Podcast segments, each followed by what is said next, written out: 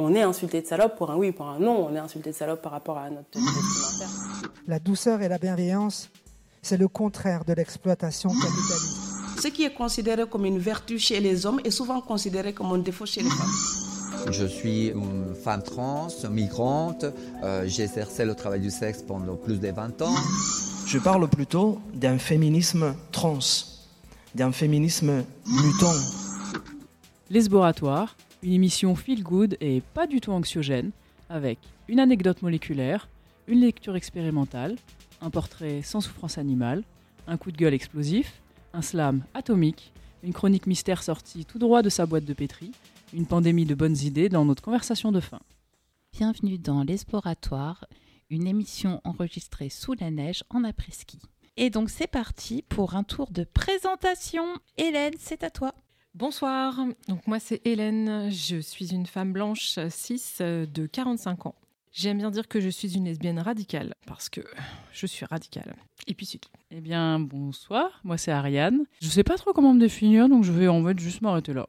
Salut, moi c'est Alex, euh, je suis une meuf trans euh, NB, et je suis euh, blanche, euh, issue de classe populaire, et puis euh, je suis euh, souvent en retard. Mais on m'excuse euh, souvent. C'est parce qu'on t'aime. Bonsoir, moi du coup je m'appelle Eloane, je suis une meuf trans non binaire et voilà blanche, issue des classes moyennes. Et ben moi c'est Hélène, je suis blanche, plus trop certaine d'être cis, c'est un peu compliqué, donc avec du mal à me définir en ce moment. Et voilà, lesbienne, euh, classe moyenne. Et tout de suite, Hélène pour une anecdote moléculaire. Chers auditeurs, bonsoir. Je suis très heureuse de vous retrouver et de retrouver notre équipe de l'Esboratoris en plateau en ce début 2024. Dans l'épisode 3, je vous disais que j'allais me mettre au yoga grâce à ce livre de Camille Testé, Politiser le bien-être.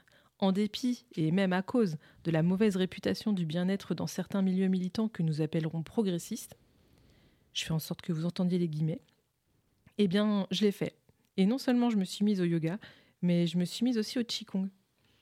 Il existe des cours à prix libre en ligne, des cours moins chers dans des centres socioculturels où on peut payer seulement les séances qu'on fait. Il existe des lieux alternatifs, comme là où je fais du Qigong, où ces lieux qui transmettent sont habités par le besoin d'être des passeuses de bien-être. Pas la peine non plus du coup de s'embourgeoiser pour pratiquer, plus la peine de s'approprier une culture qui n'est pas la nôtre. On peut essayer de la comprendre ou de s'en approcher avec respect et humilité. Dans un mouvement qui va contre l'éducation et le milieu que je fréquentais encore il y a peu, enfin, peu c'est tout relatif, ça fait un an que je suis en arrêt de travail maintenant. Dans ce mouvement contraire, donc, j'ai entrepris, je vous le disais dans l'épisode 2, de m'autoriser des trucs. Mais plus encore, et plus difficile, je trouve, j'ai entrepris de m'écouter. Vous allez me dire, et vous auriez raison, arrête de te la péter, meuf, euh, c'est pas comme si t'avais eu le choix. T'es resté prostré dans ton fauteuil pendant six mois. Tu t'es pas écouté en vrai. T'as bien été obligé de t'entendre enfin, ou d'entendre enfin, ce que ton corps te hurlait depuis longtemps. Certes. Certes, certes, certes, certes même, comme dirait Kevin dans Brooklyn Nine-Nine. Mais si je crâne un peu, c'est parce que ça m'a vraiment fait du bien. Et j'ai appris beaucoup de choses sur moi-même. Avant, j'avais fait 10 ans de boxe française. Le truc de ce genre de sport, c'est d'y aller à fond, de se dépasser. Quand tu crois que t'es au bout, repousser tes limites et taper encore plus vite et plus fort. Saquer dedans, comme on dit par ici. Et ça m'a fait beaucoup de bien. Et j'ai adoré ça. J'adore toujours ça, mais je peux plus le faire. Si je sautille deux minutes devant le sac, mes poumons s'enflamment, mon cœur se met à jouer du hardcore et je dois dormir deux jours d'affilée. Le problème, c'est que j'ai pratiqué la vie comme j'ai pratiqué la boxe, sans m'écouter, à fond, tête la première. Et si c'est ok de faire ça trois heures par semaine, c'est pas ok de le faire H24 dans tous les domaines de la vie. Bref, je me suis autorisée à m'écouter en gros, et je découvre que mon énergie n'est peut-être pas perdue pour toujours. Ouais, bon, d'accord, je dramagouine. Que même si ces disciplines tranquilles en apparence me mettent quand même en difficulté parfois, surtout le yoga, on cherche le confort dans l'inconfort. Le fait que je pratique la méditation et que je l'ai pratiquée en secret pendant très longtemps m'aide beaucoup, car ces pratiques reposent sur le souffle et je complète le tout avec un peu de chorale en milieu de semaine. Bref, avec tout ça, mon chi, mon souffle, mon énergie sera au top d'ici l'été, c'est sûr. Sans compter que au yoga, il y a une fille super canon et trop mims qui me drague. Alors que j'imaginais même pas que mon étincelle pouvait encore briller au cœur de la nébuleuse de mon burn-out. Et ça, pour le coup, ça aide pas mal en termes d'énergie. Pourquoi je vous raconte tout ça? Ben, déjà, c'est le thème de mes chroniques, hein, d'accord? Les anecdotes sur ma life. Et aussi parce que je voulais vous faire savoir, ou partager avec vous l'idée que, aussi difficile que soit cette pathologie psychique temporaire qui est le burn-out, je ne regrette pas du tout cette leçon de vie, qui n'est pas finie, hein. mais que j'ai appris beaucoup plus sur moi-même cette année que pendant les 40 premières années de ma vie. Que je commence à entrevoir comment on peut militer en prenant soin de soi, des autres et du monde, que je peux faire autre chose de ma vie que quelque chose qui m'abîme, que bien choisir les gens dont on s'entoure, qu'on aime et qui nous aiment, qui sont là pour vous aider, même si vous n'êtes pas capable de le demander, c'est essentiel. Ceux qui n'attendent rien en échange, qui ne vous mettent aucune pression, qui ne doutent pas de votre amour, même si vous n'avez pas été capable de les appeler et encore moins de les recevoir depuis des mois, parce que votre maison reflète le chaos que vous avez dans la tête et que vous êtes prise d'une pudeur idiote. J'ai découvert aussi que je peux aider et aimer mes ados sans suivre le modèle dominant qu'ils ont toujours connu, que même si j'ai eu le cœur brisé cet été, il fait encore des étincelles, que le whisky, c'est pas idéal avec les anxiolytiques. Bref, je voulais vous partager ça parce qu'il se pourrait qu'un jour, pas tout de suite, hein, mais un jour, cette chronique ne parle plus du tout de mon burn-out. Et du coup, j'ouvre la parole pour vos réactions. Bah, merci beaucoup Hélène, c'est touchant de ouf à tout ce que tu nous racontes. Euh, Il y a un message de fin qui est très bienveillant, qui fait du chaud au cœur. Et euh, beaucoup de paix et euh, d'amour vers soi, vers toi. Ça, c'est important. Retrouver ça quand ça défaille un peu aussi. Par euh, tout ce qui peut nous faire du bien, y compris le yoga. Je dis y compris parce que ça m'a fait penser pendant un bref instant que j'avais dans ma liste de podcasts un truc qui s'appelle euh, Pourquoi le yoga c'est de droite? Et je n'ai toujours pas écouté, mais en tout cas c'est rigolo. Mais en tout cas, tant que ça nous fait du bien, en fait, je pense que c'est. Faut, faut y aller. Quoi. Du coup, il existe une réponse toute faite à cette question pourquoi le yoga est de droite hein? Il faut lire le, le livre de Camille Testé dont je vous parlais la dernière fois, là, où elle explique que le bien-être est pas de droite, mais qu'il a carrément été accaparé, effectivement. Ouais. C'est marrant ce que j'ai raconté après, ça raconte pourquoi. euh, Enfin. Enfin, moi, je vous raconterai mon premier lan et comment euh, je fais la part des choses entre le yoga de droite et le yoga de gauche. je vous raconterai après. Mais qui peut être tout à fait quelque chose de droite et assez, et assez oppressant. Enfin, faire partie de. Bon, je vous raconterai après.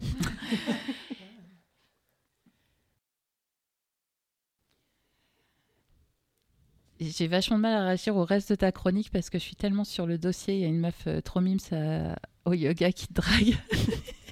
et j'aimerais bien, et j'aimerais bien penser autrement. Moi, quand je t'écoutais, je me demandais, euh, je me disais, mais pourquoi t'écris pas un livre avec toutes les chroniques que tu nous as faites? J'adore euh, l'écriture, j'adore ta façon de le raconter, c'est vraiment la réflexion que je me faisais. C'est là, voilà. Je te le pose. euh, Bah, Comme voilà. je sais pas quoi faire de ma vie, écoute, je le prends comme une piste euh, à venir. Et que, Mais- pourquoi pas Ah, de ouf, de ouf. Et euh, bon, encore merci euh, pour tout ce que tu partages et ce que tu mets. Voilà. Eh bien, merci pour vos réactions. Je vous propose d'écouter maintenant le coup de gueule d'Hélène. Bonjour, bonjour. Alors, je tente un truc cette fois-ci, euh, c'est euh, d'avoir appris mon texte et d'être venu sans mon texte. Donc, j'espère que ça va. Ouais. Oui, j'espère que ça va marcher. Euh, voilà. Sinon, euh, je, suis, euh, je suis ouverte à tout flogage, fouettage. Mais pas humiliation sur la place publique, merci. Je vais vous raconter aujourd'hui mon nouvel an donc cette année pour le nouvel an, j'avais décidé de pas faire comme d'hab, de pas me retrouver dans un nouvel an où on est obligé de picoler, on est obligé de plaire à tout le monde, où on est obligé de faire la fête et on est obligé d'être heureux. Donc j'ai une amie qui s'est euh, lancée dans nous trouver notre soirée idéale. Dans notre soirée idéale, euh, donc une soirée sans, euh, sans tout ça sans injonction à la fête, sans injonction à boire, sans injonction à être heureuse. Et elle nous a trouvé dans le sud-ouest de Cork en Irlande une retraite spirituelle dans un endroit qui s'appelle le sanctuaire. Euh, qui, euh, donc qui, euh, qui allait être une retraite spirituelle sans alcool, sans drogue, avec moult cérémonies de, d'arrivée, d'accueil, euh, avec une cérémonie au cacao, avec, euh, euh, de la danse contact, un retour au naturel, à la paix, à la spiritualité, une, cérémo- une cérémonie d'un bain de gong, de la musique extatique et pour finir le matin, commencer l'année dans un grand, une grande communion à travers le yoga. Voilà, on s'est dit, nickel, c'est ce qu'on veut. En plus, il y a un sauna, trop bien. Sauf que... Sauf que quand on sort de sa petite cloche de militant, militante, on s'aperçoit que ce qui est safe, c'est pas safe, en fait. Enfin, comment dire? C'est-à-dire qu'il y a des gens qui se considèrent qu'à partir du moment où ils sont hippies et qui se collent le, le niveau safe, eh ben, ils n'ont pas réfléchi à grand-chose. Je vous explique. Je suis arrivée, il y avait un mec qui découpait des palettes à la tronçonneuse.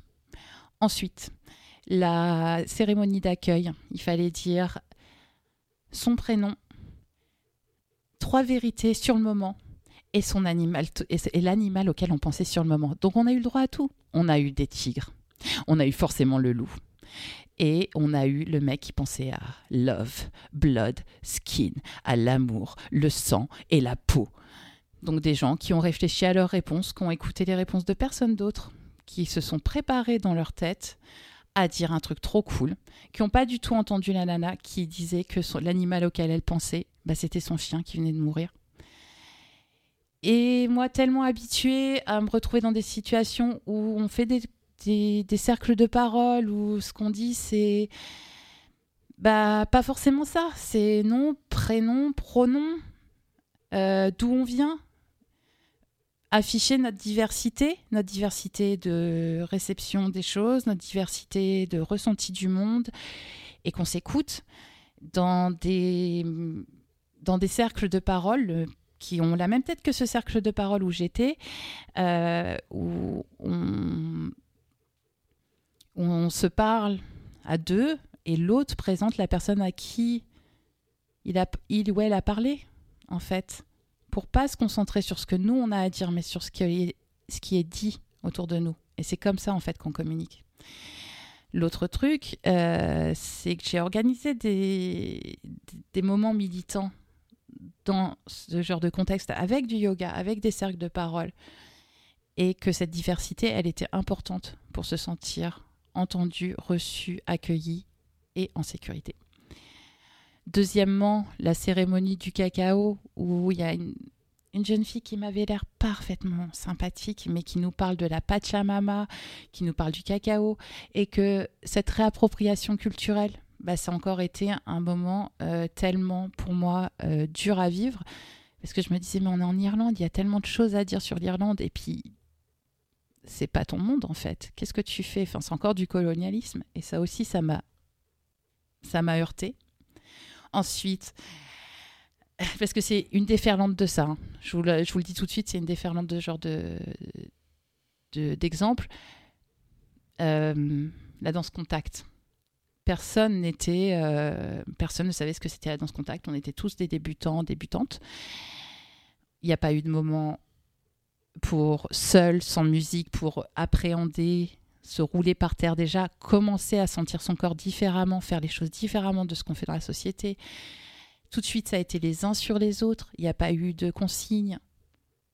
Gardez votre t-shirt. Donc, on avait des mecs cis sans t-shirt qui venaient proposer de se rouler sur nous. Donc, vous imaginez bien que moi, je me suis retirée. Mais encore une fois, c'est pas sécurisant.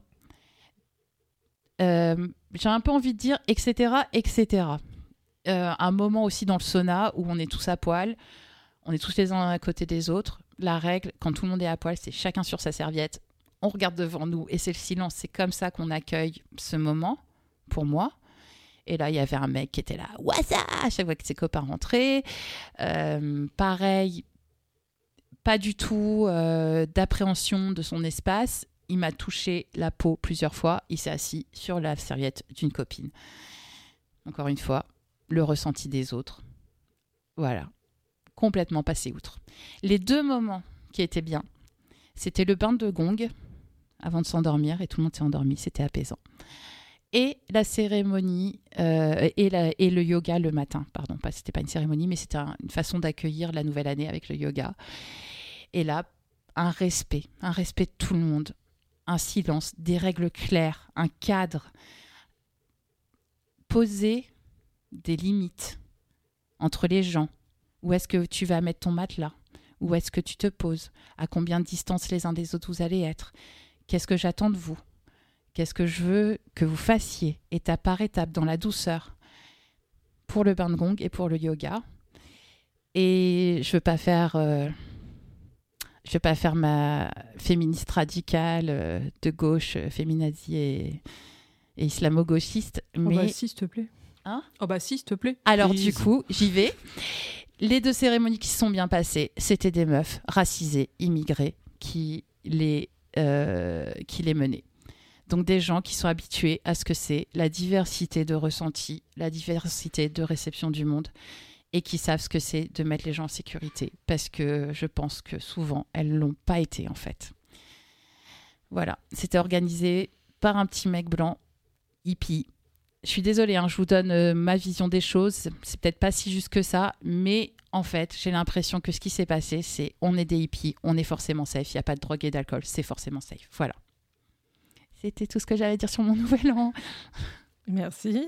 Merci Hélène. Bon, au final, t'en tires plutôt un bilan positif de ce nouvel an ou euh, Alors, oui, parce que dans tout ça, on a fait un super bain de gong. Euh, on a fait un une, une super séance de yoga qui était vraiment énorme. Elle nous avait fait des tisanes euh, d'herbes locales. Elle nous avait fait des huiles avec des macérats d'herbes et de fleurs locales. Et à la fin, en plus, euh, pendant qu'on faisait notre euh, petit moment de relaxation, à la fin, elle nous, elle, elle a nous aspergeait d'eau à, à l'eau de rose.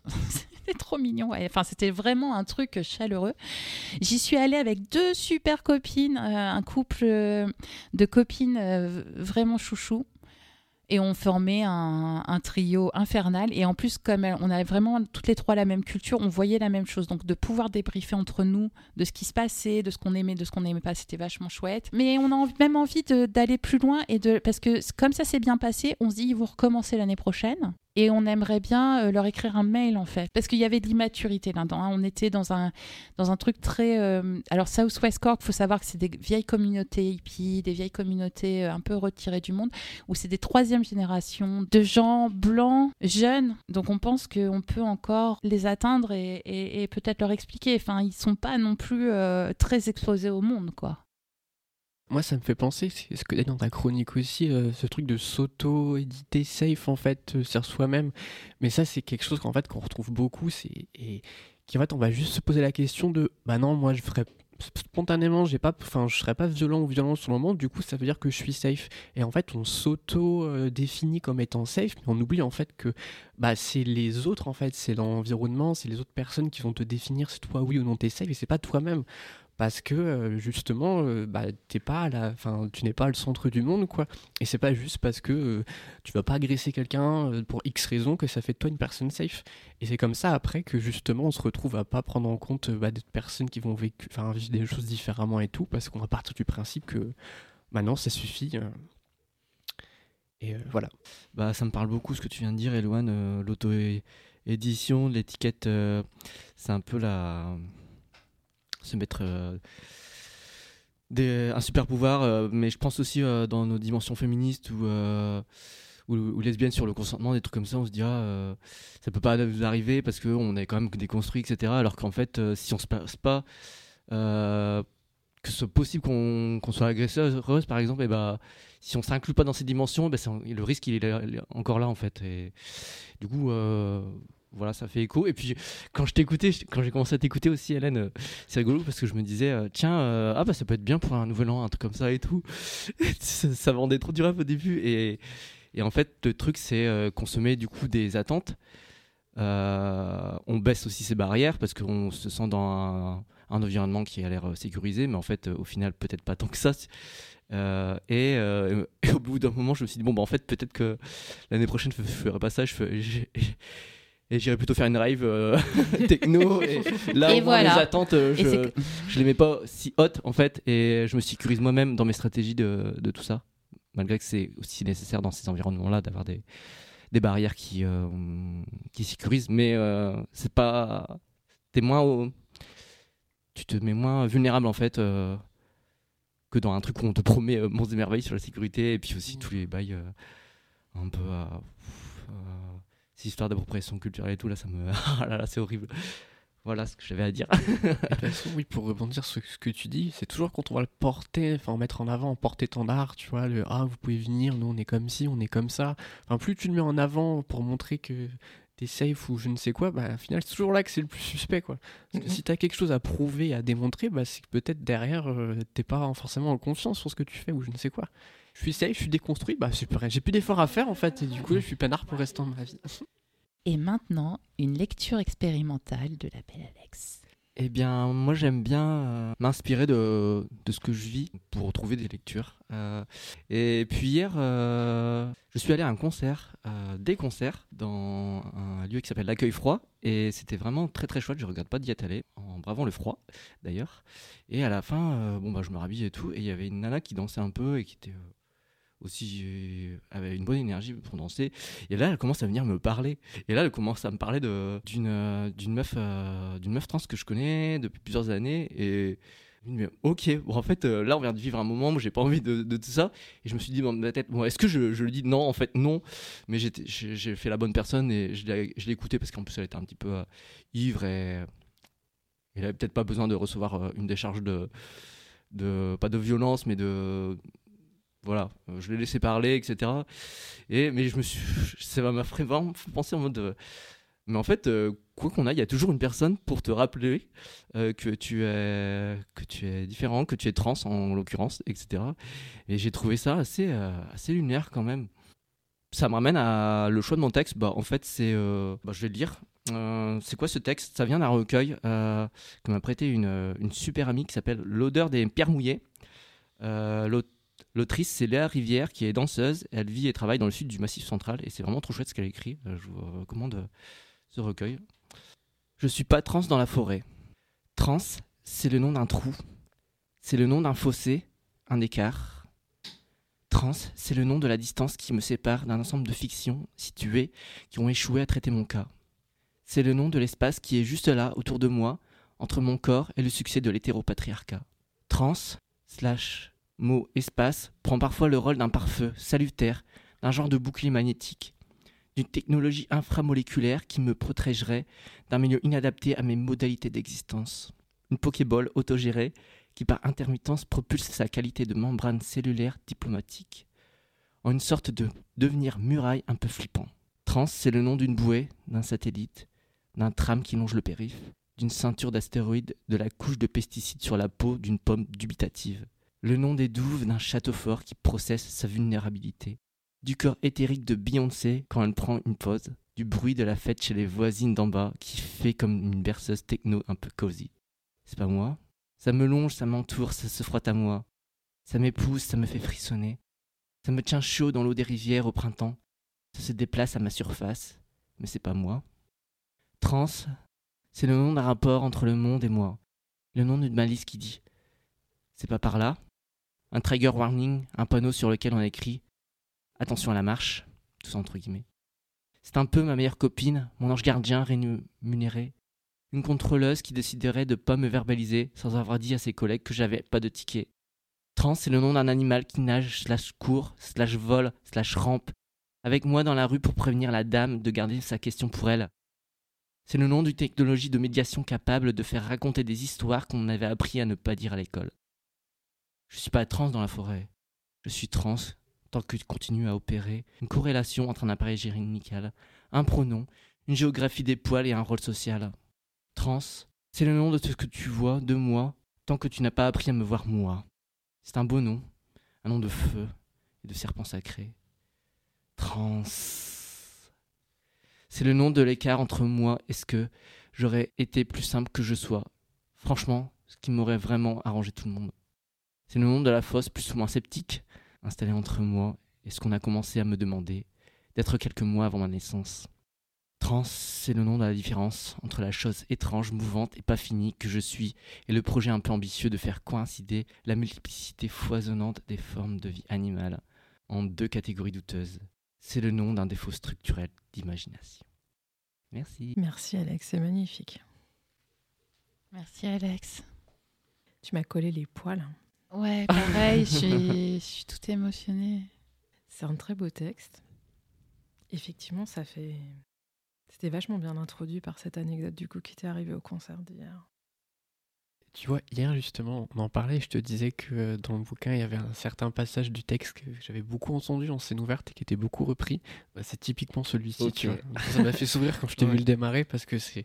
Enfin, il est vraiment très bien, très bien, très fort et il a beaucoup résonné dans beaucoup d'esprits. Et euh, le bouquin aussi en lui-même, qui est vraiment, je recommande plus, plus. C'était ma- mon petit coup de cœur de l'année, celui-ci. Et euh, du coup, oui, ta lecture était tout aussi euh, euh, touchante et puissante. Euh, tous les petits effets de voix que tu fais à un moment, c'était super chouette. Tu nous redonnes la référence? Ouais, bien sûr. Euh, le titre de recueil, c'est L'odeur des pierres mouillées de Léa Rivière. Merci. Toute euh, proportion gardée, euh, puisque je suis une femme cis, euh, ça me rappelle aussi une anecdote, mais euh, si elle est malvenue, tu, tu m'arrêtes. Dans, dans- une soirée des on est venu me présenter une lesbienne que je connaissais pas, en, mode, ben, elle est lesbienne, quoi. Et donc, vous allez forcément être potes et, vous allez forcément vous plaire.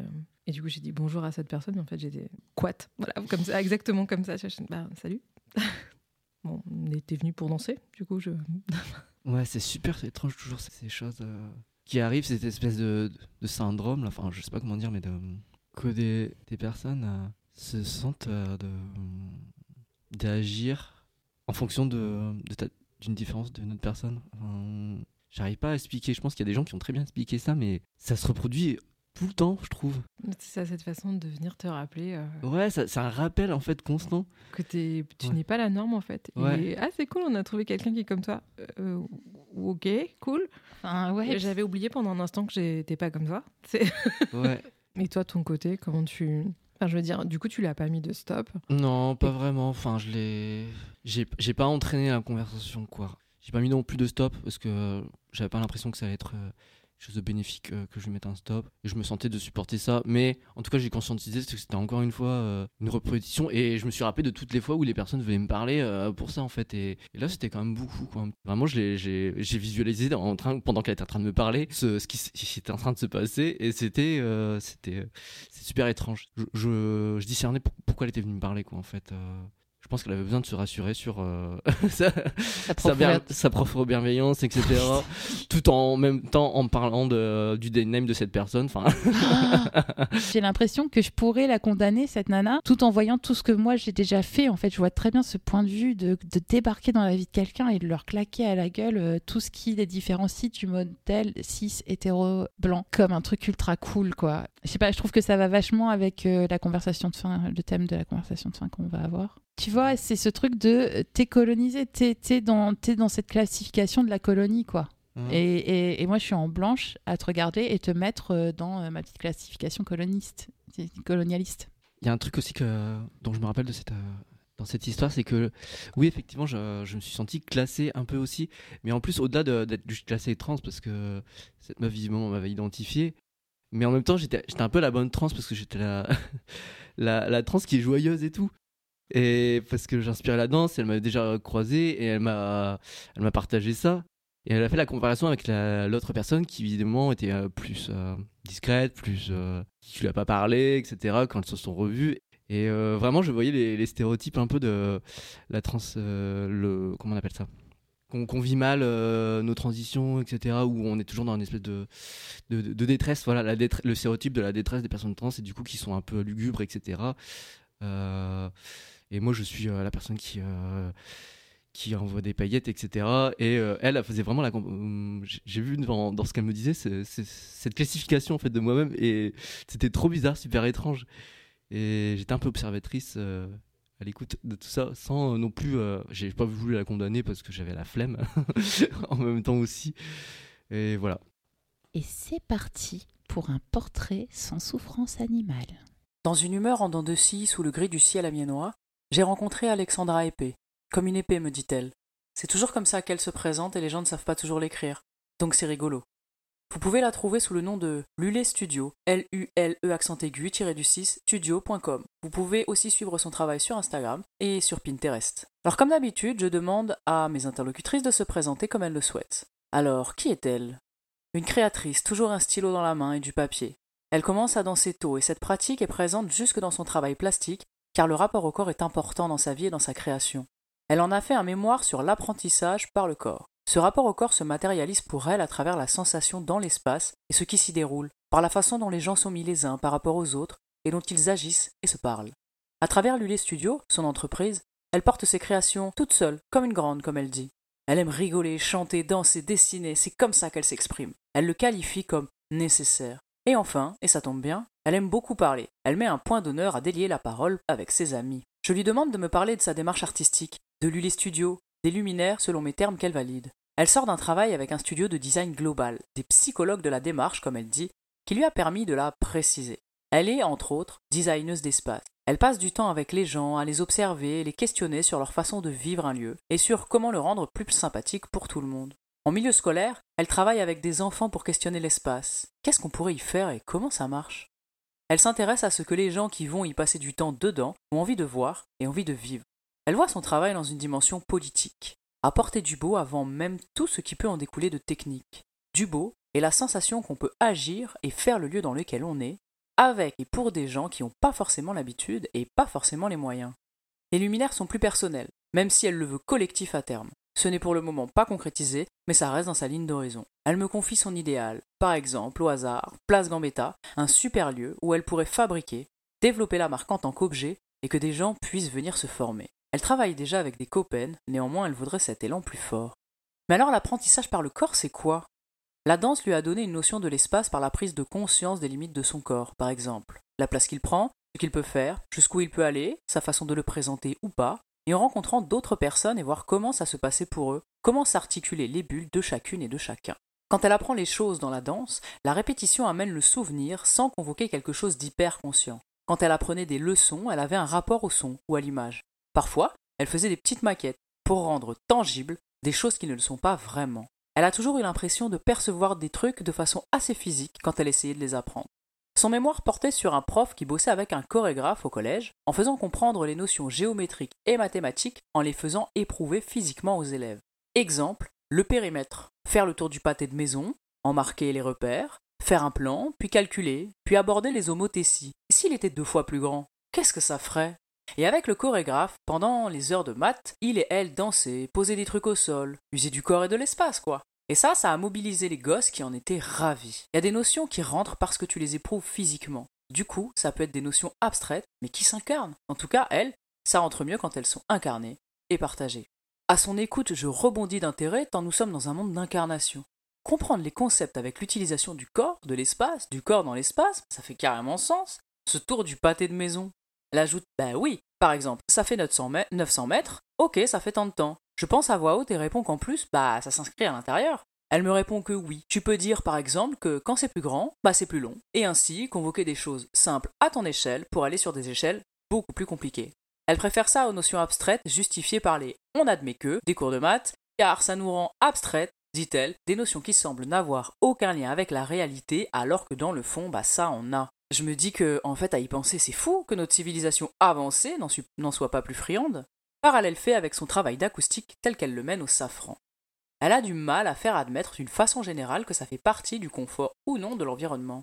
C'est comme la lumière. Difficile de faire comprendre que ça joue sur nos interactions. Bon, un acousticien, ça reste une personne qui est difficile à faire venir. Donc l'acoustique est une question qu'elle a toujours, et pour laquelle elle n'a pas toujours de solution. Et pour écouter la suite du fabuleux, dense et riche parcours d'Alexandra Epée de Lulé Studio, je vous invite vivement à écouter la prochaine émission. Eh ben, merci Ariane pour ce portrait sans souffrance animale. Et tout de suite, on passe à la chronique mystère d'Eloane. Alors moi, je voulais profiter de ma toute première chronique pour commencer par quelque chose d'hyper soft, de très léger, qui me met pas du tout la pression, un coming out. Nickel. Parce que l'avantage, c'est qu'à force d'en faire, je sais plus, je suis plus du tout stressé. Parce que si je m'écoutais, ce serait sûrement mon cinquième coming out depuis que j'ai commencé ma transition. Mais la différence de celui-ci, c'est que moi-même, j'étais pas au courant de, de mon coming out. Du coup, voilà, je vous le dis car je viens de l'apprendre, mais en fait, je suis un mec trans. Et oui, questionnement de genre avance plus vite que ma transition elle-même, et pour tout vous dire, celle-ci, je m'y attendais pas trop. Pour vous expliquer, ça a commencé il y a quelques semaines avant les vacances. J'avais ma petite prise de sang à faire pour surveiller mes taux hormonaux, et il faut savoir qu'à ce moment-là, je commençais de plus en plus à quitter l'hétérosexualité encore vis-à-vis de ces normes de genre. Autrement dit, je commençais de plus en plus à être masque parce que je commençais à me kiffer comme ça. Du coup, j'arrive au labo, je me présente euh, ordonnance, carte vitale et tout le tralala. Et comme j'ai pas encore fait les démarches pour le changement de prénom, alors spoiler, en fait, si j'ai eu la confirmation que ça a bien été changé, c'est juste que la mairie avait perdu mon dossier, du coup ça fait un an que j'attendais la réponse. Donc finalement je les ai, mais pas à ce moment-là. Donc je me présente avec mes deux prénoms et la personne qui devait s'occuper de ma prise de sang capte donc que je suis une personne trans, mais elle se montre hyper sympathique, on papote des trucs administratifs autour du parcours de transition, etc. Enfin ça se voit qu'elle elle a beaucoup de passion et de passion de trans, bref, une alliée solide. La prise de sang se passe, euh, je dis goodbye à mes plusieurs millilitres d'œstrogène parce que ça fait toujours mal au cœur d'en voir partir après tout le mal qu'on se donne pour en avoir, et au moment de se dire au revoir, le drame. Et voilà monsieur, c'est fini monsieur, au revoir monsieur, passez une bonne journée monsieur. Donc là, sur le coup, mon cerveau, il passe en mode erreur 404 parce qu'il s'y attendait pas vraiment, mais surtout parce que euh, ça s'entendait que c'était en fait dit d'une manière hyper bienveillante et plein de bonnes intentions. Donc sur le retour, je cogite deux minutes et au bout d'un moment, je commence à capter ce qui s'est passé. En fait, elle m'a prise pour un mec trans. Donc je me dis, zut, j'ai encore fait bugger l'hétérosexualité. Ah, binarité, merde, j'aurais ta peau. Et donc euh, sur le moment, je me dis ok, bah c'est parti pour refaire une transition. Euh, on recommence, let's go. Donc premier réflexe, euh, je m'achète un gros menton au cuir de daron. Ça tombe bien, j'ai trouvé une petite offre super sympa sur Vinted, pas trop cher. Hop, ni une ni deux. Et donc une fois avec mon manteau, je sors, je commence à bien flexer sur mon style et ma dégaine. En plus, j'avais aussi ma petite paire de docks, vraiment genre un mood, un certain genre, très précis. Et sauf que bah, je me fais encore rapidement rattraper par l'hétérosexualité. Un soir, on boit un verre avec des copains et il y a l'amie d'une de mes meilleures amies qui est présente. Elle sait que je suis une meuf trans. J'avais même déjà plus ou moins travaillé avec elle il y a un peu plus d'un an et ça s'était super bien passé vis-à-vis de ma transition. Sauf que ce soir, elle me voit avec une énergie différente et un peu nouvelle, plus en phase avec moi-même par rapport à la dernière fois. Bref, elle voit mes cheveux courts, ma grosse veste, mon sourire sincère. Et à un moment donné, elle vient me voir et elle me dit T'es tout beau comme ça. Avec un sourire ravi. Et en fait, de cette manière-là, c'était un peu comme pour me dire c'est bien, t'as réussi à être heureux sans passer par une transition, c'est quand même mieux. J'avais pas le droit en fait d'être une meuf trans masculine parce que ça voulait forcément dire que j'étais redevenu un homme. Et donc à ce moment en fait euh, j'avais le choix entre euh, être soit un mec trans soit un mec cis. Mais à aucun moment, aucun moment je pouvais être une meuf parce que j'étais masculine. Sauf que bah, nous les queers on est connus pour être têtus quand faut exister en dehors de la norme hétérosexuelle. Du coup bah, j'ai levé mes deux doigts en l'air et j'ai quand même continué ma transition. J'ai regardé la mini-série Split sur France TV, que je vous conseille vivement si jamais vous l'avez pas regardé. Et dedans, il y a le personnage de Eve qui est joué par Jenny Beth, une lesbienne cheveux plaqués en arrière avec des grosses bagouzes. Et du coup, bah, ni une ni deux, j'ai eu envie d'avoir des grosses bagouzes. Du coup, j'ai filé au marché de Noël pour essayer de trouver une ou deux grosses bagouzes. Euh, quelques, quelques semaines après, j'enchaîne avec le coiffeur pour me couper les cheveux. Et là, comble du hasard, j'ai encore été prise pour un mec trans. Mais là, le coiffeur, il avait débuté notre conversation par C'est marrant, mais on sait pas trop si t'es un garçon ou une fille. Et en effet, c'était marrant de lui expliquer que j'étais une meuf trans, mais que je voulais une coupe masculine. J'avais l'impression d'expliquer les progrès techniques des ordinateurs à mon grand-père. Puis... Puis après, c'était autour du nouvel an. Et du coup, à ce moment-là, je me suis dit, bon, cette soirée-là, c'est moi qui prends les devants. Éloigne passe et tu t'écartes, éloigne domine et tu t'inclines. Donc ça tombait bien, j'avais repéré un outfit trop stylé que je voulais reproduire, me manquait juste un style de pantalon. Et mon père voulait m'acheter une palette de maquillage pour Noël. Bah j'étais ravi d'aller à Devred avec lui du coup. Mais surtout enfin pour les bonnes raisons et pour acheter des vêtements qui ont du flow, parce que de mémoire, avant ma transition, c'était vraiment pas ça le style que j'avais quand j'allais à Devred. Bref, le nouvel an arrive, et j'étais invité chez une amie du lycée, où je savais que j'allais être la seule personne à pas être dans la norme 6-7. Du coup, je me suis préparé comme il faut. Je me la suis pété dans mon miroir pour prendre confiance avec mes grosses bagouzes, ma nouvelle coupe, mon nouvel outfit. Bref, c'est mon petit Noël à moi. J'avais la démarche, le style, personne ne pouvait me marcher dessus. Enfin presque. Parce qu'au final, c'est moi qui ai passé la soirée à me marcher dessus. Je me suis rendu compte qu'en plus de me préparer à troubler le genre avec fierté, bah, j'ai passé l'autre moitié de ce temps à m'armer, à me préparer à tout un tas de micro-agressions que je voulais pas subir mais qui allaient arriver. En fait, je savais que ça allait être une épreuve parce que j'allais me faire mégenrer et donc je devais tout faire pour limiter des dégâts, bref, du damage control. Et maintenant les vacances sont terminées, la nouvelle année commence, et la seule conclusion que je tire de tout ça, c'est qu'en fait, bah, c'est vraiment une préparation militaire. Entre l'histoire de s'équiper contre telle ou telle situation qui est susceptible de te faire du mal et l'espionnage du genre selon si tu es perçu comme un mec ou une meuf trans, cis, etc., etc., bah, je me pose une seule et unique question. Est-ce que passer pour un mec trans, c'est être un agent double du genre Dédicace à Alex pour cette question. My name is Bound, James Bound. Et ça, c'est une petite vanne de cinéphile pour ceux qui auraient la ref. Bref, vous l'aurez peut-être compris, mais non, je ne redeviens pas un mec, mais je suis juste une meuf trans butch qui a du mal à se faire reconnaître dans la perception du genre farfelu de la norme cis hétérosexuelle. Merci, Waouh Quelle euh, première chronique de haut vol On dirait que tu as fait ça toute ta vie. C'est vrai, merci, c'est trop gentil. première, euh, première réaction, euh, bravo. Très drôle. Mm. Et, et pas que, mais quand même drôle. Ah, en fait, c'est parti parce que je me dis que j'avais des bonnes blagues sympas qui me venaient à l'esprit. Du coup, j'ai essayé d'écrire autour tout en par rapport à ce que j'ai à ce que j'ai vécu ces derniers mois. Et, euh, Eh ben, tu n'as pas du flow que dans ton style, tu en as aussi dans l'écriture. Bravo. merci beaucoup. Ça renvoie à quelques discussions qu'on a déjà eues euh, autour de ce plateau sur, euh, sur le passing qu'on peut avoir, euh, sur comment on, les suit plus ou moins bien, ou comment on s'interroge sur comment on veut passer, etc. Mais ouais, du coup, effectivement, moi, ce que ça me- ça m'envoie ton, ton texte, c'est que, effectivement, tu as raison, c'est la guerre, en fait, quoi. Et, la- et on nous l'a fait, la guerre du, du genre, quoi. Ouais, je vais peut-être commencer par préfacer, c'est plus ou moins chaud selon qui on est. Je me rends compte que pour moi, c'est quand même moins la guerre. Et, euh, mais ce week-end, euh, j'ai eu beaucoup cette conversation sur euh, c'est quoi être butch en fait? Par exemple, moi, butch, ça c'est pas moi quoi. Et pourtant, euh, je me masculinise de plus en plus. J'aime que ma silhouette, ça soit plus la même, que les fringues que je choisis soient plus les mêmes. Et, et pourtant, euh, je trouve ça trop limité. Ce manque d'imagination du monde euh, hétérocis qui me, qui me flingue toujours de, de, de ces toutes petites catégories. Et en fait, on n'en a peut-être pas besoin parce que c'est beaucoup plus compliqué que ça. Surtout que maintenant, j'ai décidé. Je suis euh, a cute bunny lesbienne, c'est ma nouvelle catégorie, rien qu'à moi. Ça veut dire quoi Ça veut dire petit lapin mignon. Lesbienne, petit Ah, lapin bunny, mignon. Ah oui, c'est ça. J'avais bien compris. Non, je voulais être sûre. Puis cette question du coming out euh, constant, ça c'est un truc que je découvre euh, parce que je suis un baby gay. Ouais, non, de fou. Après, je sais que. Ouais, ça, puis ce truc des coming out, après, moi, je l'ai un peu vécu de cette manière où, du coup, voilà, ça fait à peu près deux ans que j'ai commencé ma transition, donc je suis aussi un petit peu baby trans gay dans, dans cette laps de temps.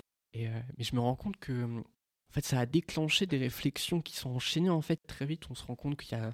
Il y a plein plein de manières de se trouver, de s'affirmer, etc. Puis on en trouve une, on la trouve bien parce qu'en fait elle est déjà meilleure que celle qu'on avait d'avant. Et sauf que vu qu'on n'aimait pas du tout celle d'avant, bah, on l'affirme et on a envie d'en faire quelque chose un peu du coup comme un coming out. Sauf que bah très vite on se retrouve à encore trouver autre chose, etc. Et en fait c'est un peu toutes ces successions qui font que euh, bah, voilà quoi. En fait dans mon esprit j'en ai fait 6 ou 7 des coming out. Mais euh, mais voilà, mais le, dernier, bah ouais en fait c'est une meuf trans qui se définit comme butch. C'est tellement un- la tête de plein de personnes. hein. Pourquoi en fait Et du coup, là je sais qu'il y a aussi un, un rapport un peu de la, fierté de dire et de le montrer. hein. Et aussi parce que je me rends compte que depuis le début, c'était un peu ça. Sauf que quand j'ai commencé ma transition, bah, je me suis d'abord approprié une certaine norme du genre, de la féminité de la femme, etc. Et qui justement a été une, une manière que j'ai affirmée très rapidement, mais contraste total avec celle que j'avais avant, mais qui du coup très vite s'est trouvée en fait euh, bah, à son tour euh, surpassée par en fait juste la manière dont moi je me sentais mieux à travers euh, tout un tas de choses. euh, Que j'étais à l'aise, comme ça que je me sentais mieux. Moi, j'avais envie de dire que sur ce sujet des, des coming out consents, je trouve que si on peut trouver de, de l'allègement là-dedans, c'est quand on se dit que ça peut faire révéler d'autres coming out. Et ça, c'est satisfaisant comme idée. Ça me fait penser à un truc, cette euh, limitation de, de la norme euh, cis-hétéro. Une fois, quand j'étais euh, beaucoup plus jeune, une nana avait balancé euh, Mais les meufs lesbiennes, je comprends pas euh, pourquoi elles utilisent des godes. parce que bah, si t'es lesbienne, pourquoi tu utilises un god En fait, tu devrais être avec un mec. C'est-à-dire qu'en fait, ton mec, tu le limites au fait qu'il puisse te pénétrer avec son tes parties génitales. Enfin, qu'est-ce que ça veut dire de, de tout ce qui peut te plaire, ne pas te plaire dans un corps? Je trouve qu'il y a aussi cette limite-là, en fait, de dire bah il y a des tas de façons d'exprimer le désir, des tas de façons de ressentir le désir, des tas de corps qu'on peut aimer, des tas de corps qui peuvent représenter une chose ou une autre, des tas de façons d'exprimer euh, ce qu'on ressent être, ce qu'on ressent euh, vouloir, et que ça se limite pas à nos parties génitales, quoi. Enfin, les gens qui font plus le lien entre parties génitales et identité, les plus obsédés par le sexe, finalement, enfin, c'est c'est ce truc. Les gardiens de la cis-hétéronormativité. Voilà, merci. Ah, j'aime bien qu'ils aient un nom. Mais du coup, on dirait euh, les C'est un peu comme les gardiens de la galaxie, mais en moins bien, tu vois. En grave moins cool, ouais, exactement. En grave moins cool. Et, euh, et ils ont pas la même bande son trop classe. Euh, Tin, tin, tin, tin. Je sais pas si on peut faire le parallèle, mais moi, à un moment dans ma vie, euh, je suis passée de végétarienne à végane. Et en fait, je me souviens d'avoir dit à mes potes véganes, mais pourquoi euh, vous mangez de la simili viande en fait? C'est n'importe quoi. Enfin, pourquoi vous bouffez des nuggets de blé Pourquoi hein? Enfin, je veux dire, si on est, si on veut devenir végane, c'est parce qu'on veut pas manger de viande, non? Tu vois? J'ai dit ça. Et après, je suis devenue végane. Je me suis dit, oh, qu'est-ce que j'ai pas dit comme connerie? Ouais, c'est ça, parce que tu as plein de raisons d'être végane. Euh, tu peux ne, aimer ne, pas tuer des animaux et puis aimer les nuggets. Et puis, et puis tu peux être lesbienne et aimer te faire prendre euh, sauvagement euh, en levrette avec quelqu'un d'autre qui a un god, mais, mais tout va bien, quoi. tout va bien. Merci Louane pour cette chronique euh, merveilleuse, Merci, Louane, ouais. euh, super euh, stimulante et euh, tellement bien écrite et rendue. Bravo. Merci. Et du coup, notre dernière chronique, notre slam atomique. Ariane. Je repense à des trucs pas très frais. Je marche d'un pas pas pressé. Je vais prendre mon temps sur tes côtes comme une tête attressée. Je suis archi en colère. D'être parti même si je pouvais pas rester. D'avoir le cœur là serré et trop de ceinture à serrer. Peu d'affaires à flairer.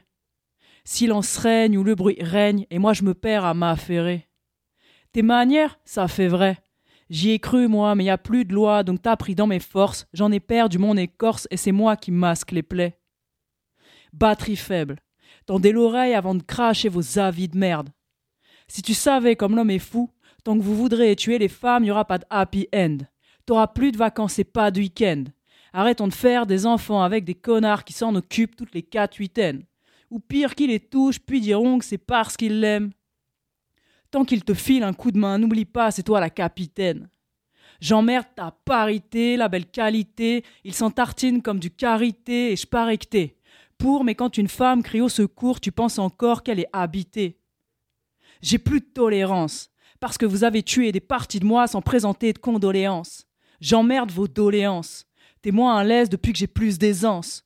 Je suis moins la même depuis que j'ai vu tes intentions. Je suis moins sociable depuis que j'ai plus d'essence. Et dans la main, j'ai la flamme des femmes qui en ont marre qu'on troque leur traumatisme contre de minces rançons ou de minces pensions. Waouh Waouh Énervé.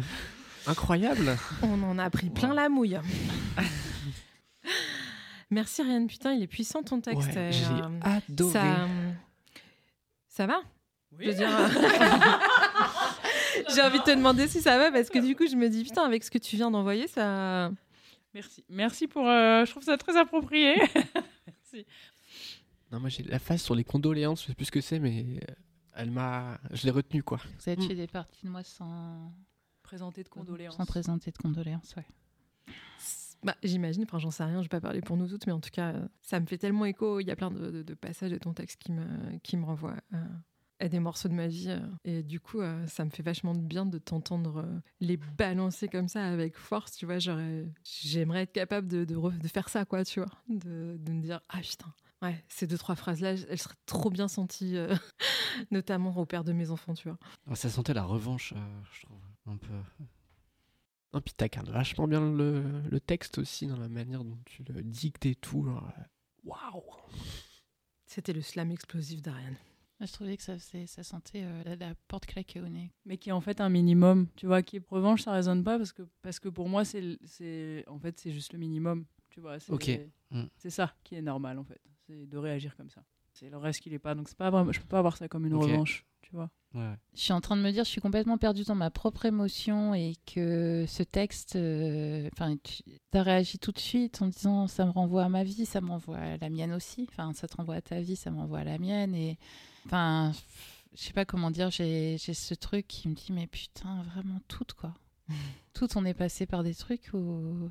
Merci Ariane pour ce partage, cette confiance, euh, cette force. La puissance. ouais. Et pour notre conversation de fin, notre pandémie de bonnes idées, nous allons parler ce soir de l'instrumentalisation majeure des femmes, des LGBTQI à des fins islamophobes, coloniales, de domination et de génocide. Une conversation qui s'annonce particulièrement gay, si je puis me permettre. Est-ce que je peux parler du, de l'exemple qui me vient euh, tout de suite à, à la tête? Et, euh, et qui est le plus parlant pour moi en ce moment Bah. Et je pense qu'il est très, euh, très mainstream, mais peut-être que tout le monde est- enfin, que tout le monde n'a pas eu l'info. Donc, euh, les forces israéliennes ont été plantées un drapeau LGBT euh, à Gaza et que c'est un gros argument de Israël pour aller bombarder Gaza, c'est de dire c'est pas démocratique, c'est anti-LGBT, il faut faire la guerre à, ce genre d'idées et il faut faire la guerre à Gaza pour les LGBT en partie. Enfin, c'est comme ça que moi je prends le message et j'ai envie de leur répondre. euh, on tue pas des enfants en mon nom euh, à aucun moment, on tue personne euh, et ça, ça m'a vraiment violenté en fait cette image ces derniers temps. C'est vrai que c'est une image qui a été beaucoup relayée. Après, c'est aussi euh, effectivement un lieu commun d'une manière générale quand euh, il y a des choses à reprocher euh, à des populations qui sont musulmanes. En, général, on va les taxer de sexisme et de LGBTQIA plus phobie. C'est une bonne excuse effectivement pour. Enfin, c'est l'expression de ma grand-mère. Quand on veut tuer son chien, on dit qu'il a la rage, donc allons-y quoi. Ouais, je cite ma grand-mère. Ouais. Allez. Non, mais c'est vrai que la citation est vraiment. Oui, un peu comme. Approprié. Ouais, ouais, très ouais. merci. Ouais. Ah, Très bien. Je, je la ressortirai. Je serai même ta grand-mère si tu veux. Ouais, merci. Surtout qu'en plus, moi, dans, ma, dans mon expérience, j'ai, euh, par exemple, si on parle de communauté religieuse à Amiens et la peur de, de tenir la main de ma petite amie en présence de certaines personnes, c'est. Enfin, j'ai- cette expérience de, beaucoup d'amis musulmans où ça ne me viendrait même pas à la, main, à la tête de lâcher sa main en sa présence. Par contre, et, peut-être encore que c'est une généralité, j'en suis consciente. Par contre, quand je suis face à des connaissances euh, évangéli- évan- qui font partie de l'Église évangélique, là, j'ai un peu plus peur. Là, j'ai plus de questions. Je me pose plus de questions parce que dans, dans mon expérience, encore une fois, les propos homophobes, euh, plus répétés euh, de gens qui appartenaient à, cette communauté, enfin à, à une communauté, c'était plus la communauté évangélique que euh, la communauté musulmane qui, de mon histoire, dans mon expérience et dans ma vie, euh, c'est souvent montré euh, ouverte d'esprit enfin, dans les gens que je connais qui sont musulmans. Je ne sais pas comment exprimer ça de la façon la moins problématique possible, mais Je enfin, voilà. C'était assez clair. hein. C'était assez clair.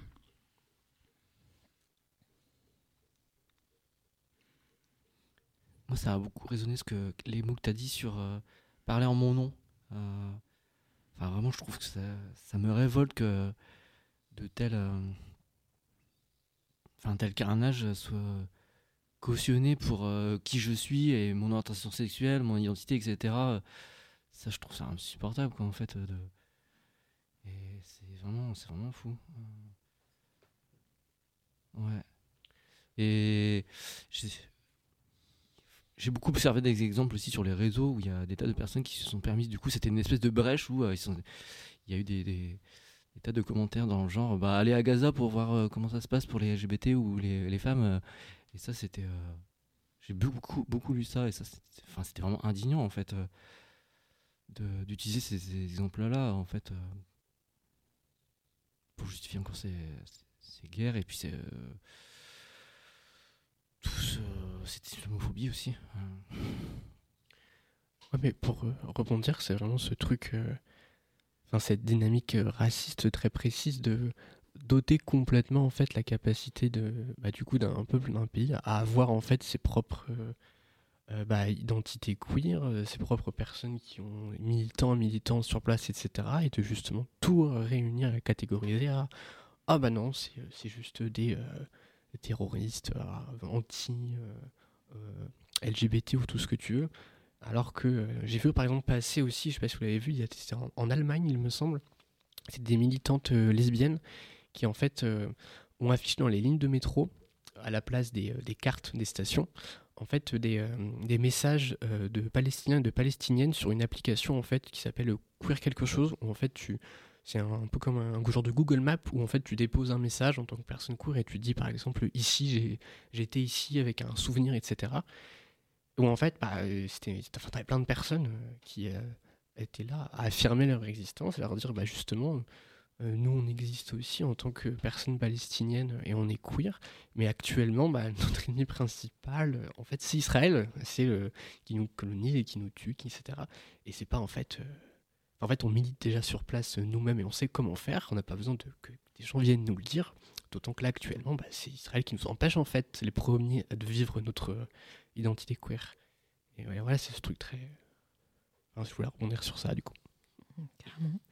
Il y a euh, comme une impossibilité à penser la complexité, euh, comme vouloir toujours, euh, ouais, c'est ça, euh, amalgamer euh, les personnes entre elles. Et, euh, du coup, c'est oublier complètement les individualités, les particularismes, juste le fait que ce soit euh, des personnes en fait, et que ce soit pas euh, un magma de quelque chose euh, qui serait LGBTQIA plus phobe quoi. C'est juste des tas de personnes quoi, des tas d'êtres humains du coup. Mais ouais, c'est impensable du coup, et c'est impensable de dire. un- pas impensable, mais en tout cas pas politiquement correct de dire arrêtez de taper sur Gaza. C'est pas politiquement correct de dire euh, euh, les Palestiniens, c'est pas une seule et même chose. C'est pas correct de dire. euh, Enfin, c'est impossible de d'exprimer la complexité comme si. euh, J'allais dire comme si le monde était binaire. Je débarque, mais en fait, le monde est binaire. Putain, ça y est, on peut arrêter l'émission. Bon ben, on est ravis de vous avoir connu. C'est bien. Salut. Salut. Après, euh, c'est bah, c'est la mécanique, euh, c'est la mécanique coloniale. C'est cette hiérarchisation des genres, des gens. Et si t'as pas de généralité, tu peux pas hiérarchiser une population et tu peux pas aller la coloniser. Mm. Et donc, euh, comme le mouvement d'Israël s'est colonisé, ben, on catégorise euh, en généralisant toute une population et dedans, du coup, euh, toutes les nuances doivent s'effacer. Sans compter que là-dessus, tu peux rajouter euh, tous les propos antisémites qui se sont glissés aussi allègrement dans la, dans la bataille. Du coup, ben, Israël, ça représente pas l'État d'extrême droite israélien, ça représente pas toutes les personnes qui sont de confession juive. On a le droit d'être de confession juive, de défendre les Palestiniens. euh, on a le droit, euh, ouais. Du coup, c'est. euh, C'est la guerre. De... Je pense qu'on est dans une. Pardon. Oui, non, j'allais dire c'est la porte ouverte à toutes les fenêtres, mais c'était pas très intéressant. C'est toujours intéressant de placer cette expression. Euh, parce que pour le coup, c'est le cas. hein. Et puis, euh, oui, je pense que de toute façon, généraliser, ça permet de faire passer le, ce qui ne passe pas. Et, et je pense que là, de toute façon, ils sont en.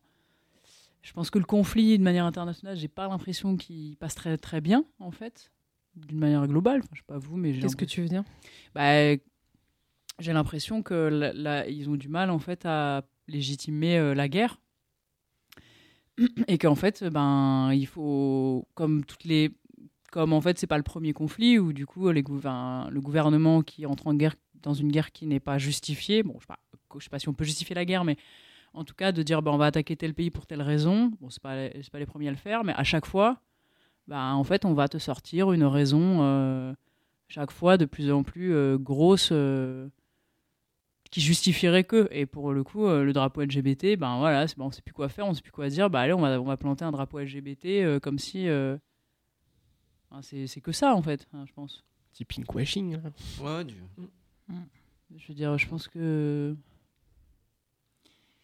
enfin, j'ai l'impression quoi Mm. Oui, tout est bon pour justifier de toute façon. euh, Bah là, les- le massacre colonial qui est en train de se passer, quoi. Et Dès qu'on peut, c'est ce que tu disais tout à l'heure, c'est euh, dès qu'on peut trouver une petite raison, une petite excuse qui va justifier euh, pour contrôler un petit peu justement cette généralité. euh, et euh, bah, allez, pour, pour eux, c'est bon à prendre. Et puis après, voilà, quoi. C'est ah, regardez, mais il y a quand même des raisons qui font que. Du coup, bon, on peut se le permettre, quoi. Ouais, après, ce qui est chiant pour. euh, je pense qu'on peut dire nous, hein, je pense que je peux dire. Ce qui est chiant pour. euh, voilà, c'est qu'en fait, comme d'hab, euh, c'est. parce qu'on le- Je reviens au sujet de départ de l'instrumentalisation. Je sais plus la phrase.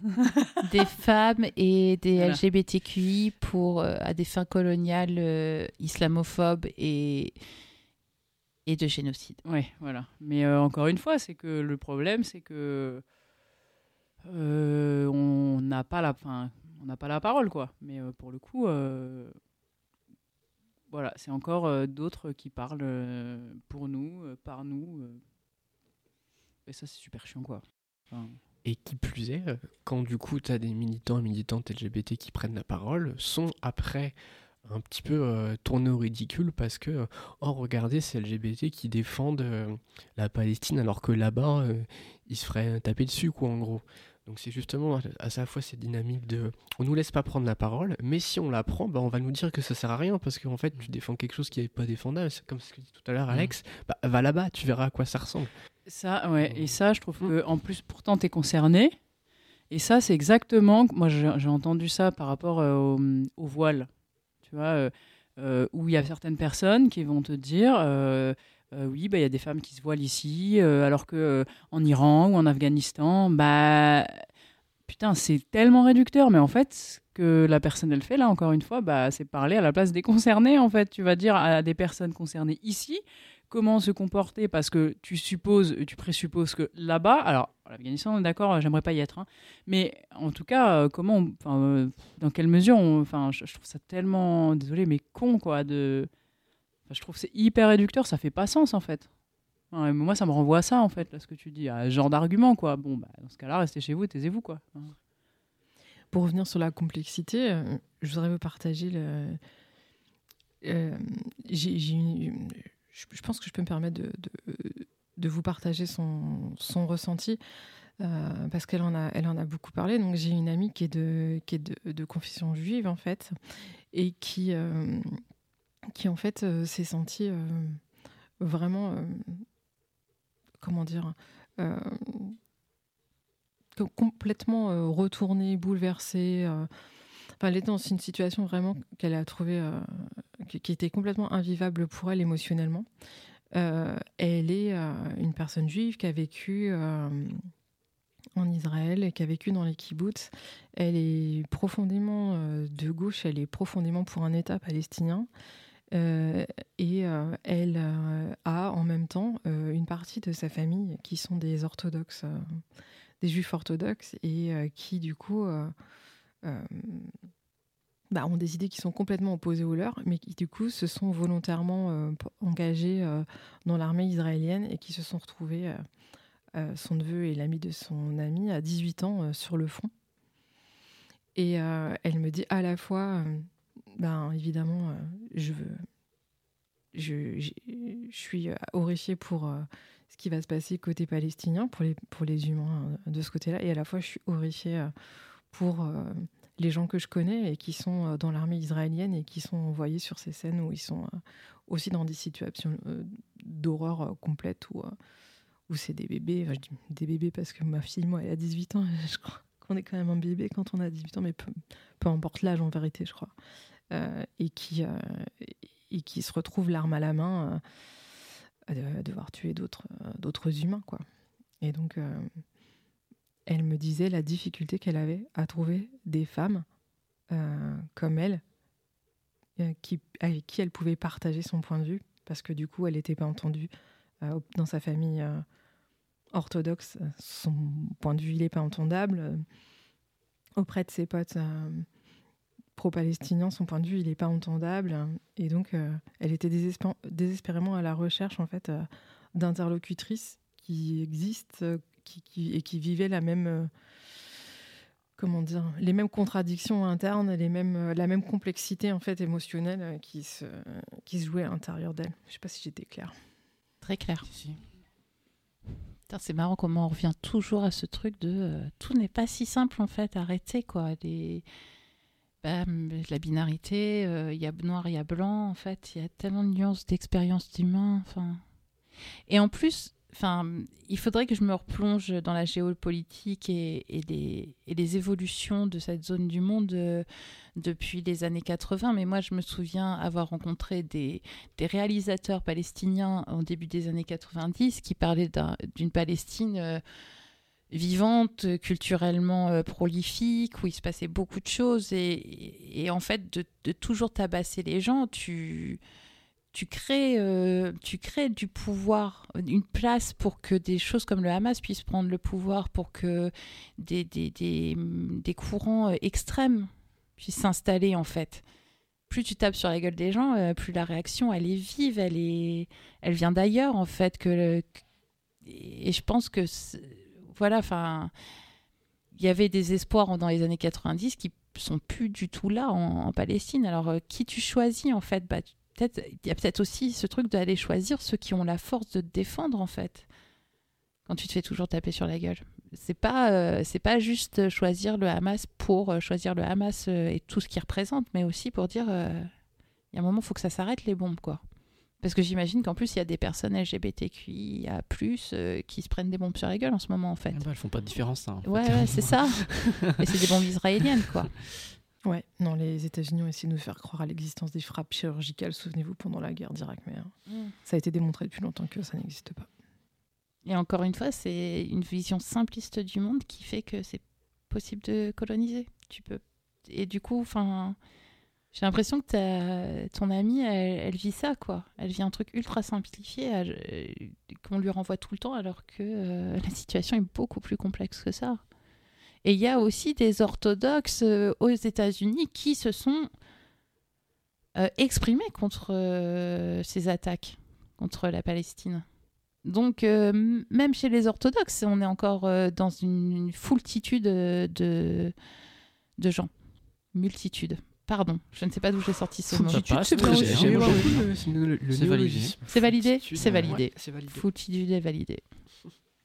Euh, si vous voulez suivre un peu les actus sur tout ça et euh, aussi des collectifs qui euh, sont vachement investis à, à Paris, à du Pain et des Roses, qui est un collectif intersectionnel et décolonial et, et féministe qui, euh, qui lutte activement sur euh, ces questions. Euh, ils sont sur Instagram, tout ça, du Pain et des Roses. Merci à toutes pour vos chroniques épatantes, fascinantes, stimulantes pour cette première émission de 2024 sous la neige et on se retrouve le mois prochain si l'univers le veut bien. C'était l'Esboratoire sur Radio Campus Amiens 87.7 FM. Cette émission en après-ski a été enregistrée en milieu stérile et homologuée à ne pas reproduire en rayon de famille.